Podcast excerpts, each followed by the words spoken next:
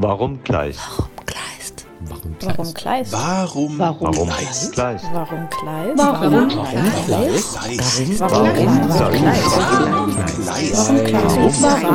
Kleist? Warum Kleist? Warum Kleist?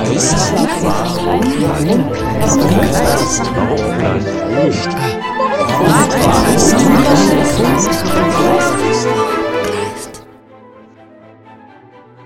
Warum Kleist? Der Podcast des Literaturhauses Heilbronn. Wir versuchen herauszufinden, wer Kleist war. Wir wollen hinter den Mythos blicken. Was hat er uns heute noch zu sagen? Im Gespräch mit Expertinnen und Experten versuchen wir diese Fragen für euch zu beantworten. Heinrich von Kleist lebt und schafft in der Hochphase der europäischen Aufklärung und ist von Autoren wie Jean-Jacques Rousseau stark beeinflusst. Christian Moser hat sich intensiv mit dem Verhältnis zwischen Kleist und der europäischen Aufklärung befasst. Christian Moser ist seit 2009 Professor für vergleichende Literaturwissenschaften an der Universität Bonn. Er studierte Anglistik, Germanistik und Komparatistik in Bonn und Oxford. 1992 promovierte er über die Darstellung von Gefühlen bei Kleist und Rousseau. Er ist Vizepräsident der Heinrich von Kleist Gesellschaft. Im Gespräch mit Literaturhausleiter Dr. Anton Knittel antwortet Professor Dr. Christian Moser auf die Frage, warum Kleist? Ähm, ja, die Frage ist äh, eine Frage, die ich mir auch immer wieder stelle. Warum komme ich immer wieder zurück auf Kleist? Äh, warum lässt einen dieser Autor nicht los? Ähm, es gibt äh, verschiedene Gründe. Äh, also einmal ist es ein Autor, der, mit dem er einfach nicht fertig wird. Ähm, ähm, der ist so rätselhaft, so komplex, so vielschichtig. Äh, man wird nicht fertig, man kommt nicht an ein Ende. Immer wieder, wenn ich äh, einen Kleist-Text vornehme, von dem ich meine, ich kenne ihn und ihn dann nochmal lese, fällt mir etwas Neues auf, was rätselhaft ist, was anstößig ist, äh, manchmal auch äh, ärgerlich ist. Äh, also es ist ein Autor, mit dem man einfach nicht fertig wird und der einen nicht loslässt. Ähm, er lässt einen aber auch deswegen nicht los, weil er, denke ich, uns heute noch immer viel zu sagen hat. Ähm, und äh, das, was er zu sagen hat, ist manchmal unbequem, aber es regt eben an zum Nachdenken und es regt an zum Nachdenken über sehr grundsätzliche Fragen, zum Teil anthropologischer Art. Ja, also sein Menschenbild ist ein hochkomplexes, äh, zum Teil aber auch ähm, politischer ähm, und soziologischer Art. Also seine Reflexion auf das, was Gesellschaft ausmacht, ist eine, die eben auch sehr radikal und an die Wurzeln gehend ist. Äh, das äh, treibt einen an. Ähm, und ein zweites, Sie sprachen das Internationale an, ähm, also Kleist ist ja eben immer wieder auch als ein ja, typisch preußischer oder deutscher Autor rezipiert worden. Und wenn man sich äh, dieses Werk genauer anschaut, so sieht man aber, dass er sehr, sehr intensiv eingebunden ist in inter- und transkulturelle Zusammenhänge, dass er sich äh, von Anfang an eigentlich in einem europäischen Rahmen bewegt, dass er sich inspirieren ließ und lässt von ähm, Autoren aus dem französischen Sprachraum, aber auch aus dem englischsprachigen Sprachraum. Also die Shakespeare-Dimension äh, ähm, ist eine ganz große bei ihm, ähm, was das Französische anbetrifft. Äh, ich habe einiges gemacht zu äh, Kleists Verhältnis zur französischen Aufklärung, vor allem zu äh, Rousseau. Aber auch das ist äh, nur eine Facette, wenn man genauer hinschaut ist ähm, äh, seine Kenntnis der französischen Kultur und Literatur eine, die äh, sehr tiefgreifend ist, die bis auf die frühe Neuzeit zurückgeht. Ähm, die französischen Moralisten, Montaigne etwa, sind für ihn eine ganz wichtige ähm, Referenz. Also auch da, ja, wenn man genauer hinblickt, sieht man überall Verbindungen, Verknüpfungen, die noch lange nicht ausgeforscht sind. Und das ist es, was einen immer wieder zu diesem Autor zurückführt.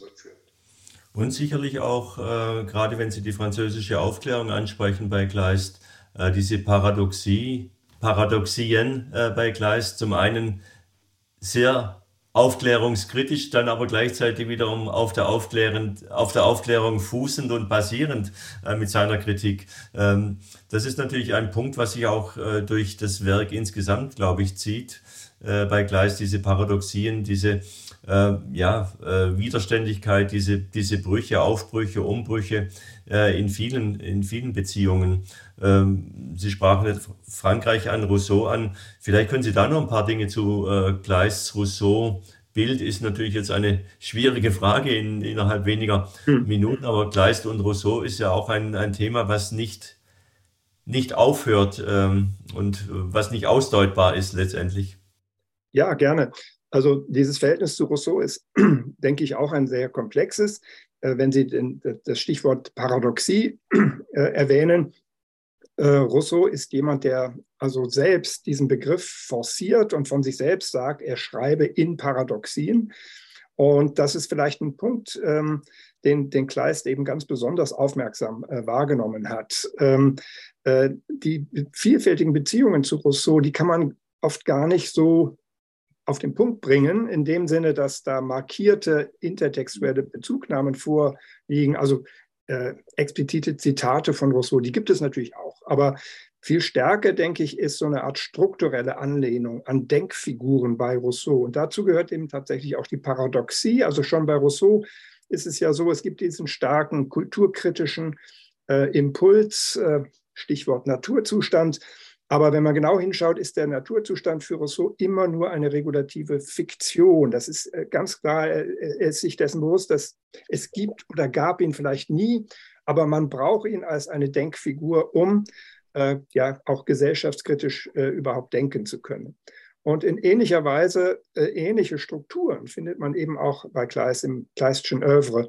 Ähm, nehmen wir die Erzählung des, äh, des Erdbeben in Chile, wo in dem Mittelteil eben so eine russische Idylle entfaltet wird, die aber von Anfang an als brüchig markiert ist. Und äh, da äh, denke ich, potenziert Kleist äh, eine Brüchigkeit, die schon bei Rousseau da ist und auch ein Wille zum Paradoxen, der schon bei Rousseau da ist. Aber er potenziert das, er treibt diese Paradoxien noch schärfer äh, äh, hervor und, und ähm, bis hin eigentlich auch zu einer ja, Gewaltsamkeit. Äh, es entlädt sich ja auch dann in einer mhm. äh, Orgie der Gewalt, diese Erzählung. Ähm, also die potenzielle Gewaltdimension, die bei Rousseau zum Teil in, im Idyllischen verborgen ist, die treibt Kleist eben äh, nochmal viel stärker hervor. Und es sind eben auch, wenn ich das, äh, zumindest soweit ich Ihre, Ihre Ansätze kenne, äh, auch immer diese Dinge, die Sie äh, ja, schwerpunktmäßig äh, herausarbeiten. Es ist äh, ein Denken bei Kleist, was sich bewusst gegen jedes, äh, jede systematische, dogmatische äh, Vereinnahmung äh, von vornherein sträubt. Kleist, dieser, dieser widerständige, aufklärerisch kritische und doch aufklärerisch basierende äh, Autor, ähm, diese agonale Widerständigkeit in seinem Werk. Ähm, Vielleicht noch eine, eine Frage nochmal zurückkommend. 30 Jahre und noch länger Beschäftigung mit Kleist wissenschaftlicher Art. Gibt es denn einen Punkt ähm, in Ihrem Leben, wo Sie sagen, das ist ein Werk? Ab dahin war mir klar, ich will bei Kleist bleiben. Äh, wo war die Kleist-Lektüre, wo war die Initiation, wenn ich so, so privat fragen darf? Ja, das, das äh, habe ich mich jetzt eben auch nochmal gefragt in, in Vorbereitung auf unser Gespräch heute. Äh, es ist nicht so, dass ich äh, sozusagen schon als Schüler in der Schule sozusagen Feuer gefangen habe für Kleist. Äh, sicherlich haben wir in der Schule auch Kleist gelesen, aber ich kann mich nicht erinnern, dass mich das irgendwie besonders gepackt hätte. Aber es, es war tatsächlich im Laufe des Studiums und ich kann das ziemlich genau verorten. Das war nämlich ein, ein Hauptseminar des Germanisten Kurt Wölfel, sehr bekannter ja. Germanist, der vor, vor kurzem leider verstorben ist, im hohen Alter. Äh, der hat ein Seminar gegeben, Hauptseminar war das damals, 1987, 88 an der Uni Bonn, äh, einfach betitelt Heinrich von Kleist. Und äh, relativ blauäugig und naiv habe ich daran teilgenommen. Und die ganz intensive Art und Weise, mit kleistischen Texten da umzugehen, in diesem Seminar, also wirklich Satz für Satz ganz genau durchzulesen, Close Reading im besten Sinne, aber auch philologisch eben sehr versiert. Ähm, das, das, äh, das hat mich unglaublich beeindruckt und hat mich, ähm, ähm, ja, das hab, da, da habe ich dann Feuer gefangen für Kleist. Äh, welcher Text das jetzt genau war, ich, ich glaube, es war äh, tatsächlich die, ähm, äh, die Abhandlung über das Marionettentheater, die da äh, mhm. mich besonders äh, ähm, angesprochen hat. Und da habe ich tatsächlich auch schon so ein bisschen diese Rousseau-Dimension in diesem Text ähm, schon recht früh äh, kennengelernt und das hat mich dann irgendwie von da an begleitet. Ähm, also war tatsächlich wohl das Marionettentheater. Und Sie sind jetzt, äh, wir haben ja vorher den internationalen äh, Kontakt äh, angesprochen und Ihre internationale Perspektive. Ähm, Kleist als aufklärungskritischer und aufklärungsbasierter Autor zugleich ähm, ist natürlich auch im politischen Kontext zu sehen. Äh, Gibt es da Momente, wo Sie sagen, ja, das ist jetzt was, wo mein Gleisbild auch im Laufe der Jahre äh, sich modifiziert hat, gerade was die, äh, seine politische Auseinandersetzung mit, ähm, mit Napoleon, äh, mit Frankreich anbelangt? Ja, also das auch da würde ich sagen, wird man mit Kleist nicht fertig. Ähm, ich würde sagen schon, dass sich da bei mir auch ein bisschen etwas geändert hat. Ich habe ihn also, als ich anfing, mich ernsthaft mit Kleist als Forscher zu beschäftigen, hm, habe ich ihn eben auch gerne als rebellischen, subversiven Autor gesehen. Das ist er sicherlich, ja. Mhm. Aber eben auch in, in einem Sinne rebellisch und subversiv, äh, die man sozusagen in Anspruch nehmen würde, auch für eine fortschrittliche Form von Politik. Ich bin mir da aber nicht mehr so ganz sicher. Ähm, äh, also es gibt eben auch diese ganz starke nationalistische äh, mhm. Ausrichtung. Und es gibt auch ähm, eben diese Dimension einer äh, Kritik an einem politisch-gesellschaftlichen Denken, die etwa solche Phänomene wie den Gesellschaftsvertrag, ja, diese Vorstellung, dass Gesellschaften auf einem Einverständnis aller, die äh, diese Gesellschaft ausmachen, beruhen, äh, und dieser, dieser Vertrag wiederum ähm, äh, sorgt dafür, dass alle mit gleichen Rechten ausgestattet sind. Ähm, es gibt bei Kleist eben auch eine ganz starke skeptische ähm, Position gegenüber einem solchen Vertragsdenken. Also dieser Zusammenhang von Recht und Politik ist einer, der von ihm auf eine sehr äh, vertrackte Weise äh, in Frage gestellt wird. Und das geht eben so weit, dass diese Vorstellung eines fundierenden rechtlichen Rahmens äh, insgesamt in Frage gestellt wird. Und das ähm, also ne, geschieht auf komische Weise, etwa im, im zerbrochenen Krug, aber es geschieht mhm. eben auch auf eine sehr ernsthaft abgründige Weise, etwa im Kohlhaas. Und das äh, geht manchmal so weit, dass wirklich auch äh, Grundprinzipien, die für uns heute in einem demokratischen Gemeinwesen einfach äh, ja, sakrosant sind, von, von Kleist äh, angegriffen werden. Und da, da wird er wirklich auch zu einem gefährlichen Denker. Ähm, und diese gefährliche Dimension, die sehe ich jetzt stärker, sagen wir mal, als ähm, noch vor 20 Jahren. Mhm. Und Sie haben ja jetzt äh, auf das Werk äh, und äh, seinen Autor abgehoben. Wenn ich jetzt äh, den Kurzschluss äh, machen, machen möchte äh, zur Person Kleist. Wenn Sie heute ähm, Kleist wieder begegnen würden, wie in einem Roman von Thea Dorn in der Unglückseligen, äh, Die Unglückseligen. Worüber würden Sie gern mit der Person äh, Gleis, mit dem Menschen Gleis sprechen? Ja, also ich wäre erstmal sehr neugierig äh, darauf, ihn äh, überhaupt kennenzulernen. Also wenn man seine Briefe liest, äh, und das ist ja auch eine äh, ganz tolle Lektüre, die Gleißschen Briefe sind nochmal ein eigenes Genre für sich. Aber wenn man seine Briefe liest, vor allem auch die, die späteren Briefe, äh, da wird ja immer wieder äh, die Problematik überhaupt vor einer solchen zwischenmenschlichen, zwischenmenschlichen Kommunikation äh, thematisiert und darauf reflektiert, also die Unfähigkeit, sich mitteilen zu können. Mhm. und da wäre es überhaupt erstmal spannend zu sehen, in, inwieweit er sich mitteilen würde und könnte. Mhm. Also die allmähliche Verfertigung der Gedankenbahn reden ist auch so ein Text, der genau diese Problematik der Mitteilung ähm, ähm, thematisiert. Ähm, also da wäre ich erstmal neugierig, inwieweit er überhaupt äh, jemand ist, mit dem man im Gespräch sozusagen warm werden kann. Und das Zweite wäre, ähm, ich sprach es eben an, also hm, er ist ähm, in seiner, ja, was er gelesen hat. Ja, er ist sehr verschwiegen darüber. Äh, äh, wir wissen natürlich über die Kant-Krise, wir wissen über einige wichtige zentrale mhm. Referenzen, Lektüren, Rousseau, Schiller und so weiter. Aber vieles ist eben auf einer äh, Ebene bei ihm zu finden, was wirklich äh, An Andeutung ist. Äh, und mhm. er, ich würde ihn gerne fragen, ähm, ja, was, äh, eigentlich ähnliche Fragen, die Sie mir gestellt haben, was war für, was war für ihn sozusagen die große, das, das große Lektüreerlebnis, ja, mit mhm. welchen Texten, welche Texte haben ihn angesprochen oder haben ihn ähm, äh, erregt, äh, haben mhm. in ihm ähm, äh, etwas losgetreten. Ähm, also über seine Lektüreerfahrung würde ich gerne sprechen, ähm, vor allem eben auch ähm, ja, außer äh, deutschsprachige Literatur. Was, was kennt er? Man vermutet vieles, aber man, es gibt eben keine Belege für, für das, was er gelesen hat. Da würde ich gerne mal nachbohren. Und ich denke, da könnte man ihn auch zum Mitteilen vielleicht animieren und äh, wirklich in ein Gespräch mit ihm eintreten. Mhm. Was ist, äh, Sie sind als äh, Dozent, als Professor, Lehrender in äh, vielen Jahren äh, jetzt auch herumgekommen in der Welt an internationalen Universitäten. Sie haben auch ähm, in Amsterdam gelehrt. Ähm, was ist die passende Einsteigerlektüre, äh, würden Sie, sagen? Jetzt auch im, im Laufe der Zeit hat sich da was äh, verschoben vielleicht auch? Ja, bei den ja, Studierenden? Äh, ich denke, da hat sich was verschoben. Also hm, ich habe immer mal wieder Kleist-Seminare gegeben. Ähm, und ähm, ja, ein guter Einstieg sind natürlich immer die Erzählungen. Ähm, früher habe ich immer mit den Erzählungen begonnen. Ähm, aber äh, ich denke, äh, ich erwähnte eben die Briefe. Die Briefe wären mhm. eben auch äh, ein sehr guter Einstieg, weil man da sozusagen nochmal einen direkteren Zugang hat.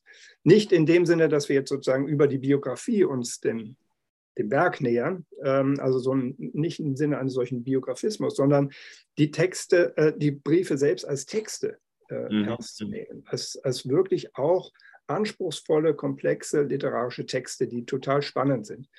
Ähm, also das wäre eine Möglichkeit, äh, zum Teil eben auch anstößig für heutige Leserinnen, äh, wenn man an den Briefwechsel mit Wilhelmine von Zenge denkt, ne? so ja. etwas. Aber auch der ist schon spannend, ja, die Art und Weise, wie er sich da als Erzieher äh, seiner künftigen Gattin ähm, aufspielt äh, und wie er dann selbst wieder literarische Texte verwendet, um dieses Erziehungswerk äh, ins Werk zu setzen. Das, äh, das ist schon interessant. Äh, das wäre eine Möglichkeit oder eine andere Möglichkeit, die ich jetzt auch öfters mal praktiziere, ist, dass man über die, äh, die Berliner Abendblätter an die Sache herangeht. Also eine Zeitung, die mhm. in einem ganz konkreten, in einer ganz konkreten historisch-gesellschaftlichen Situation äh, eine Wirkung erzielen will, mit einer ganzen Bandbreite an verschiedenen Textformen, äh, Essays, Anekdoten, äh, äh, äh, fiktiven Briefen, ähm, aber auch eben Tagesberichterstattung, Polizeirapport und so weiter und so weiter. Da bekommt man eben auch einen sehr interessanten äh, anderen Zugang zu Kleist und man sieht, dass aber auch diese Gelegenheitstexte trotzdem unglaublich raffiniert und äh, ähm, ähm, vertrackt gemacht sind, ja, dass, also die also auch eine ganz hohe literarische Qualität besitzen. Äh, das wäre ein zweiter ähm, Zugang, ähm, der, denke ich, die Studierenden von heute auch äh, irgendwie auch packen kann, weil sie direkt äh, sozusagen in ein ein zeitgeschichtliches ähm, Minenfeld hineingeführt werden und merken, dass äh, Literatur eben nicht äh, etwas für den Elfenbeinturm ist, sondern äh, hier auch unmittelbar ins Tagesgeschehen eingreifen kann. Mhm. Jetzt haben Sie eine riesige Bandbreite aufgemacht, aufgefächert von, von Frankreich. Äh, Shakespeare haben Sie erwähnt, Sie haben äh, den Dramatiker, Sie haben den Aufklärer, Sie haben den Politiker, den Essayisten, den Journalisten erwähnt. Sie sind selber ähm, sehr aktiv und äh, seit äh, zwei Jahren auch Prä äh, Vizepräsident der Heinrich von Kleist Gesellschaft. Können Sie ein paar Takte zur Kleist-Gesellschaft sagen und warum es wichtig ist, dass diese Gesellschaft auch ja, äh, international so agiert, gerade mit diesem Autor? Ja, also ähm, Literaturgesellschaften haben es ja heutzutage nicht so ganz leicht. Ähm, ähm, die Literatur überhaupt als Institution hat es nicht leicht. Aber umso wichtiger, denke ich, sind Literaturgesellschaften, die ähm, versuchen sollten, könnten, äh, gerade bei Autoren, die so als Klassiker äh, gelten, und Kleist ist ein schwieriger Klassiker, also man kann ihn, glaube ich, nicht so ohne weiteres so titulieren.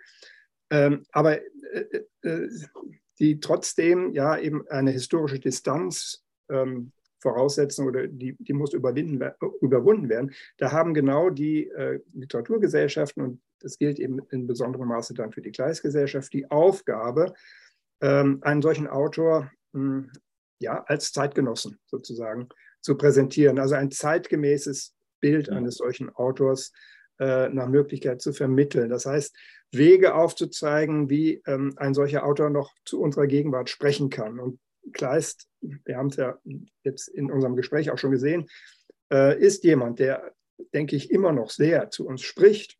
Mhm. Äh, man muss allerdings dann doch auch eine gewisse Vermittlungsleistung erbringen, gerade für die jüngere Generation. Mhm. Es ist nicht mehr selbstverständlich. Also er, er, er spricht von seinen Themen, er spricht von der ähm, besonderen Wirkungsorientiertheit seiner Literatur direkt zu uns.